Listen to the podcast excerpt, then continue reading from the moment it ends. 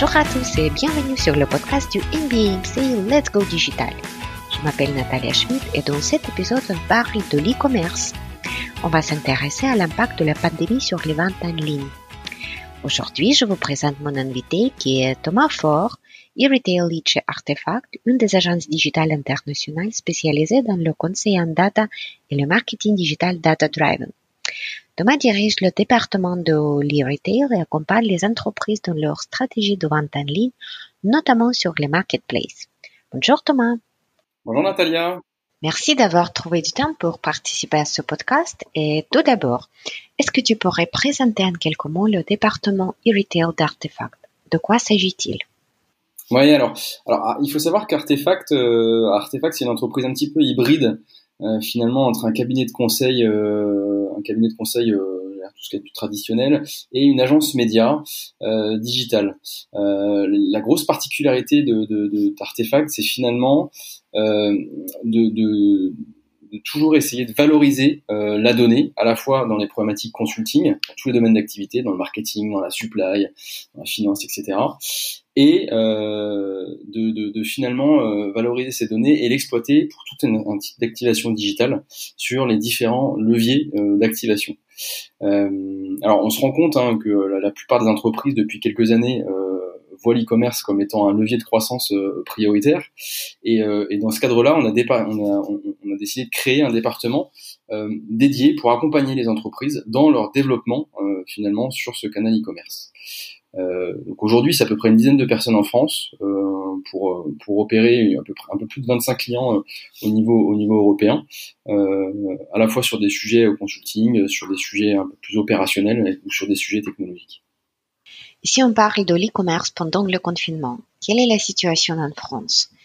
On comprend que les chiffres globaux sont annoncés, mais pas pour toutes les marques et pas pour toutes les catégories. Qu'est-ce que tu observes parmi vos clients? Alors la, situation effectivement euh, de l'e-commerce a un peu évolué euh, suite à la crise sanitaire du, du, du Covid 19 euh, qui a démarré mi-mars. alors effectivement, on, note des évolutions assez hétérogènes d'une industrie à une autre, d'une catégorie de produits à une autre. Euh, le premier point à avoir en tête, c'est que, euh, sans surprise, euh, le CPG, donc tous les, biens de grande consommation, et notamment sur la partie food alimentaire, augmente de manière très forte.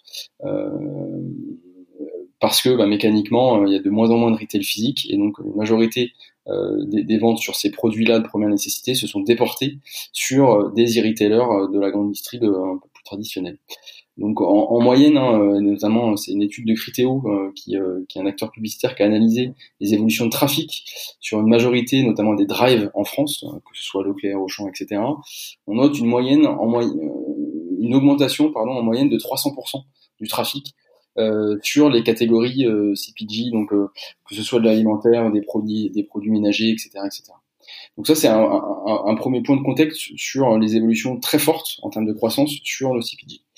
Ensuite, sur la partie euh, non alimentaire euh, et, et, hors bien de grande consommation, on a euh, là des différences assez marquées d'une catégorie à une autre. On se rend compte par exemple que euh, dans, dans, dans, tous les, produits autour de l'électroménager et de manière générale autour de, de, de, de la maison, euh, on a des tendances euh, en forte hausse sur certaines typologies de produits. Je prends un exemple très concret, machine à pain par exemple, machine à pain, euh, qui était le, le, le 3 millième mot-clé recherché sur Amazon euh, avant, avant cette crise sanitaire et qui est maintenant dans le top 200 des, des, des mots-clés recherchés sur, sur Amazon. C'est exactement la même chose pour par exemple des tondeuses à cheveux. Euh, où on a une grosse tendance euh, à l'évolution en termes de recherche des internautes et en termes d'achat du coup euh, mécaniquement. a contrario, il y a d'autres catégories de produits qui sont un peu plus dilettantes, j'allais dire. je pense notamment à la mode ou au textile, par exemple, qui notamment suite au, confinement ont, premièrement baissé en termes de, trafic et de, chiffre d'affaires en e-commerce, euh, parce que bah, mécaniquement, c'est pas forcément des produits euh, prioritaires sur lesquels les, utilisateurs et les consommateurs online se sont dirigés. Et puis petit à petit, on voit que finalement, euh, on a une, hausse progressive depuis quelques semaines, toujours pendant cette phase de confinement, mais un, rattrapage finalement des ventes qui, qui s'opère sur les dernières semaines pour, finalement dépasser le niveau de l'an dernier, typiquement sur ce genre de sur ce genre de catégorie. Donc, les comportements des consommateurs sont changés. Et d'ailleurs, il me semble, il évolue eux-mêmes au cours de la crise. Est-ce que tu constates une évolution pendant ces deux mois? Oui, tout à fait, tout à fait. C'est bah, tout à l'heure, je parlais effectivement des, euh, je parlais effectivement des, euh, des, des, des, vêtements, alors de, de, de, la mode, du textile de manière générale, qui était euh, finalement assez assez sous-consommé au début de la crise et puis qui progressivement à, récupérer un petit peu du terrain pour sur les dernières semaines être en hausse par rapport par rapport à l'an dernier notamment. Euh, c'est le cas aussi sur euh, sur d'autres sur d'autres euh, typologies de, de, de, produits. Je pense aux produits liés à la beauté notamment, euh, où pour le coup on voit des on voit des, des, des hausses relativement significatives des, des, ventes et, de manière générale sur les produits qui ne sont pas prioritaires, qui ont été un petit peu délaissés au début du confinement. On, on, se rend compte que finalement les consommateurs se redirigent un petit peu sur ce genre de produits-là et, et adoptent une méthode de consommation online qu'ils n'avaient pas forcément l'habitude d'avoir d'avoir auparavant. Donc avec euh, cette nouvelle tendance euh, de l'e-commerce, il est important d'adapter le plus vite possible la stratégie de sales et de marketing. Alors vous accompagnez les marques sur les marketplaces. Comment adapter leur stratégie? Alors effectivement, euh, il y, a de, y, a, beaucoup de marques qui historiquement avaient une activité sur, sur, sur les marketplaces. Euh, les marketplaces qui de plus en plus finalement représentent une part importante du, du, du, business online. Euh, par rapport à des activités e-commerce en propre de, de certains manufactureurs. Euh, on se rend compte que les Amazon Co euh, trustent de plus en plus, de manière de plus en plus importante, une part du business e-commerce en, France et de manière générale en Europe. Les, les, enjeux par rapport notamment au contexte et notamment au contexte juridique actuel, euh, si on pense notamment à Amazon, en fait pour moi il y a, deux sujets. Il y a un premier sujet de se dire ben, comment est-ce que les marques s'adaptent euh, structurellement au contexte juridique, notamment d'un point de vue stock et d'un point de vue capacité à livrer. On sait notamment que par exemple sur un, sur un Amazon, euh, il y a des contraintes en termes d'ouverture des entrepôts euh, qui ont été euh, qui ont été mis en place, notamment suite au, au, au règlement sanitaire, qui font qu'aujourd'hui euh, Amazon n'est pas en capacité de livrer euh, des produits qui sont stockés en France. Et donc il y a un certain nombre de, de, de marques qui ont décidé notamment de basculer sur ce qu'on appelle le modèle MFN, qui est finalement le, le, modèle qui permet aux marques de livrer en propre ces produits en utilisant la marketplace d'Amazon, mais gérer le delivery pour le coup, par rapport au modèle FBA qui, qui délègue finalement cette livraison à Amazon. Donc il y a un certain nombre de marques qui sont adaptées de cette manière-là pour continuer finalement à être capable d'assurer la livraison des produits euh, sans, euh, sans, sans, avoir besoin d'Amazon, j'allais dire, euh, à, à, très court terme. Euh, le, le, deuxième gros enjeu des marques, euh, une fois qu'ils ont assuré finalement ce, ce, pilier qui est les stocks et la capacité à livrer, c'est plutôt un sujet, un sujet notamment purement opérationnel, de, de pilotage beaucoup plus fin qu'habituellement, notamment des investissements médias par exemple. C'est à dire bah, pour une marque typiquement hein, qui vend des produits électroménagers, je prenais l'exemple de la machine à pain tout à l'heure, bah, ça a du sens d'adapter les investissements médias en ce moment parce qu'il y a beaucoup plus de demandes sur tel ou sur tel type de produit.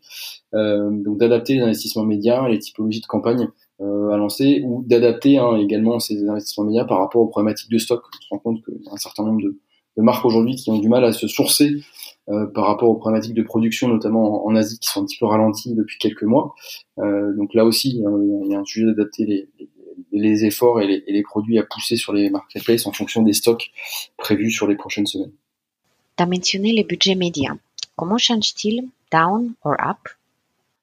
Alors les budgets euh, médias, alors si on sort du contexte euh, marketplace hein, purement et simplement, on a on a quelques industries qui ont été euh, frappées de manière très très forte par par la crise et qui mécaniquement on, on, on, dire, ont supprimé ou réduit de manière très drastique leurs investissements en marketing immédiat. Je pense notamment au luxe, je pense euh, notamment au travel euh, également. Euh, voilà, des, des, des, clients chez nous comme Accor Hotel ou comme TUI par exemple euh, ont été frappés de manière très très forte par la crise puisque tout, tout leur tout leur, activité immobilière euh, euh, hôtelière notamment est, est liée est liée au transport de personnes sont, sont arrêtés donc sur ces industries là notamment les budgets médias on peut dire sont inexistants mais ont quasiment été coupés pour la majorité de ces acteurs En revanche, on a des budgets médias qui ont, plutôt une tendance à la hausse hein, de, manière générale dans les environnements euh, e-commerce et autour de ces marketplaces. Si on reprend l'exemple d'Amazon, qui est probablement le plus parlant, on se rend compte que ils sont ils sont en hausse en termes d'investissement média au niveau mondial euh, de quasiment 40% hein, sur le premier trimestre par rapport à l'an dernier. Euh, on n'a pas forcément de chiffres euh, spécifiques depuis euh, depuis le confinement, mais ça montre bien que de manière générale, on a une tendance à la hausse des investissements médias sur ces plateformes retail et marketplace qui, qui, trustent de plus en plus le business online. Je voudrais revenir un peu en plus de détails au sujet des marketplaces. Amazon, on en entend parler beaucoup pendant cette crise, les restrictions des ventes, les fermetures des entrepôts et les autres marketplaces. Qu'en est-il? Alors effectivement, on a d'autres. Euh, alors il y a un contexte, euh, où effectivement Amazon euh, Amazon a fermé ses entrepôts, alors au moins jusqu'au 8 mai en France par rapport à la décision à la décision judiciaire qui a été prise par l'État français en fait, le, le, j'allais dire, le reste des marketplaces aujourd'hui euh, est un petit peu moins impacté qu'Amazon parce qu'il n'y a pas de décision déjà judiciaire euh, similaire à ce qui a été, ce qui a été pris par l'État français euh, pour, pour Amazon. Si on prend l'exemple, par exemple, de, d'un acteur comme Cdiscount, un acteur français, euh, aujourd'hui, Cdiscount continue hein, euh, finalement son activité, son activité pendant le pendant le confinement. ce qu'ils ont fait, hein, de la même manière qu'Amazon avait, avait commencé à le faire au début de, du confinement, c'est qu'ils ont priorisé euh, notamment euh, le stockage et la livraison d'un certain nombre de produits euh, jugés comme étant des produits essentiels. Et, voilà, mais il n'y a pas aujourd'hui, en tout cas, d'impact plus important que cela d'un point de vue juridique sur le reste des marketplaces. L'impact pour les consommateurs, il est assez simple, il est tout simplement euh, lié au fait qu'il euh, y a un certain nombre de produits qui sont dépriorisés, donc qui mettent un peu plus de temps à arriver parce qu'ils sont jugés comme étant non essentiels. Mais finalement, euh, l'impact, sur les autres des marketplaces est assez, assez marginal, j'allais dire à ce stade. Tu vois de près la situation avec les ventes en ligne. Et concernant l'avenir, est-ce que l'accélération de la croissance de l'e-commerce va durer à terme? On parlait tout à l'heure du fait qu'il y avait notamment un trafic qui était euh, multiplié par trois ou quatre sur la partie alimentaire, sur un certain nombre de, d'acteurs et, de, catégories de produits. Euh, alors c'est très difficile déjà, hein. ça c'est le premier point d'anticiper euh, comment vont réagir après le confinement les différentes industries.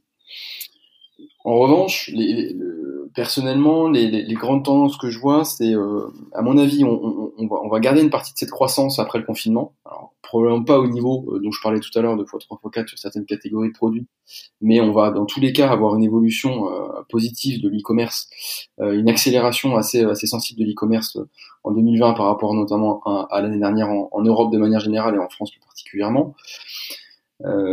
Et ce qui, ce qui nous permet aussi finalement de dire ça, ce qui, ce, qui, ce qui me fait penser ça, c'est aussi si on fait le parallèle avec la Chine notamment et l'Asie plus généralement, euh, si on repense un petit peu, si on repart une quinzaine d'années en arrière, notamment en 2003, on avait une crise sanitaire, la crise du SRAS à l'époque, qui avait euh, qui avait finalement fait émerger euh, justement le business e-commerce, avec notamment l'émergence de deux gros acteurs, Alibaba et Tencent, qui sont deux gros deux, mastodontes hein, finalement sur cette région-là, et qui avaient vraiment commencé à décoller et à émerger à partir du moment où il y avait eu cette crise du SRAS, par rapport justement à ces contraintes de confinement et du fait que les populations euh, étaient un peu plus enclins à, à, à aller acheter leur leurs euh, leurs produits euh, leurs produits en magasin.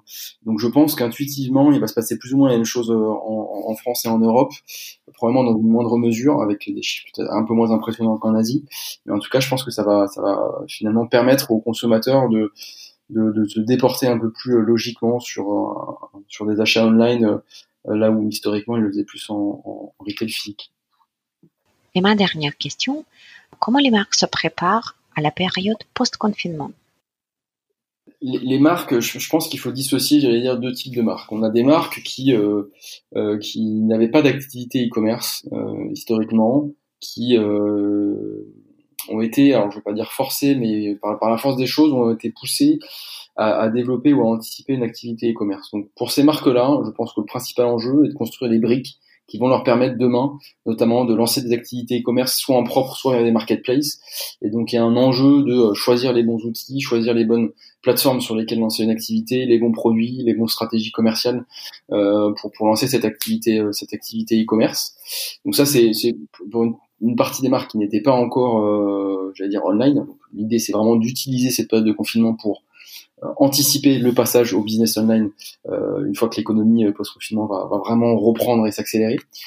Et pour les marques qui étaient déjà, qui avaient déjà une activité e-commerce et notamment sur, sur les acteurs marketplace typiquement, je pense que l'enjeu il est plus d'utiliser cette période du confinement pour j'allais dire faire un peu une introspection sur le, la maturité de leur compte et de leur business online, identifier si aujourd'hui l'assortiment est adapté, si la stratégie de promo est adaptée, si la stratégie d'investissement média est adaptée, si le contenu que ces marques-là utilisent euh, online sont adaptées par rapport notamment aux habitudes de consommation, de recherche des utilisateurs sur sur Internet, et finalement utiliser cette période du confinement pour un faire cet audit et deux euh, se préparer, euh, donc construire des assets peut-être un peu plus poussés, euh, s'outiller, euh, se former. euh, pour pour être, j'allais dire, fin prêt pour la reprise de, et l'accélération de l'économie qui, qui, est prévue globalement pour pour la fin du fin du H1 début du du, du H2, j'imagine. Encore une fois, c'est assez difficile d'anticiper, mais on imagine bien une économie reprendre à partir du, du second semestre de manière un peu plus un peu plus importante. Donc, globalement, pour euh, cette année 2020, on peut compter que sur la croissance de l'e-commerce. Il y a beaucoup d'opportunités, mais en même temps, il existe des contraintes. Et s'adapter rapidement, je pense que ça peut être une compétence clé de nos jours. Tout à fait, tout à fait. Donc, sur euh, cette note positive, je te remercie d'avoir participé dans cet épisode et réalisé le podcast avec moi. C'était un vrai plaisir de discuter avec toi. Merci. Merci à toi, Natalia. Merci à tous. Au revoir. J'espère que cet épisode vous a plu. N'hésitez pas à laisser des commentaires ou partager vos insights sur l'e-commerce. À bientôt avec d'autres podcasts du MBA